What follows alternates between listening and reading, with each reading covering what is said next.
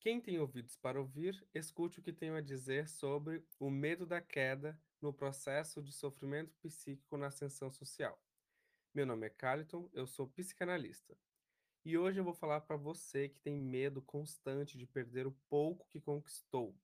Um dos traumas da pobreza na infância é a escassez vivida diariamente.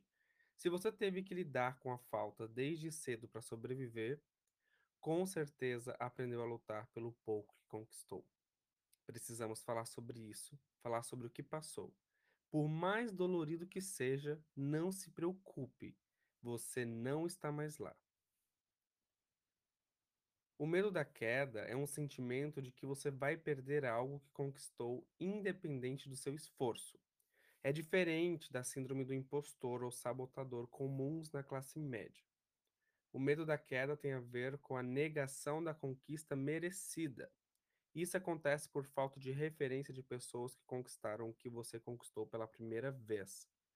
Se você for cotista ou estudante universitário, piorou. Todos os olhos estão voltados para você. E não como incentivo, mas realmente para esperar a sua queda. É nesse momento da conquista que começam os discursos triunfalistas que são importantes, né, que fazem parte desse processo de ascensão social e de classe. Cada conquista é algo extraordinário e muito grandioso, o que para outras pessoas pode ser mais uma etapa das suas vidas, para você é a única oportunidade da vida.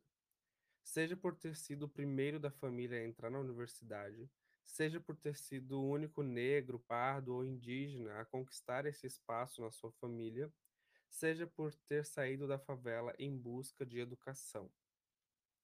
Você se sente importante, reconhecido ou reconhecida, incrível, poderoso, poderosa, nada pode te abalar.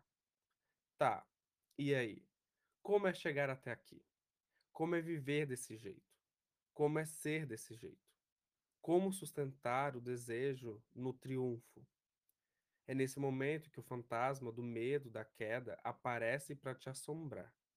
Você vai como se você não fosse conseguir nada na sua vida, como se você não fosse passar nas matérias, como se você fosse um burro que não sabe estudar e que alguém que detém todo o poder vai descobrir que foi um erro do sistema e que na verdade você não passou no vestibular você não vai se formar, erraram e o seu nome não está na lista dos formandos. E aí aquele seu colega que estudou em colégio federal ou militar diz: "Ah, é só estudar, andar na linha, que tudo vai dar certo". E aquela sua colega rica, que só precisou se esforçar para fazer o óbvio, ela vai dizer: "É só se esforçar mais um pouco, você já passou por coisas piores na vida" e aquela sua colega gratiluz, que o único problema dela foi o inferno astral, ela vai te dizer: não se preocupe, vai dar tudo certo. Pensamento positivo. Pois é, o tema é vasto. Ficamos por aqui e até o próximo conteúdo.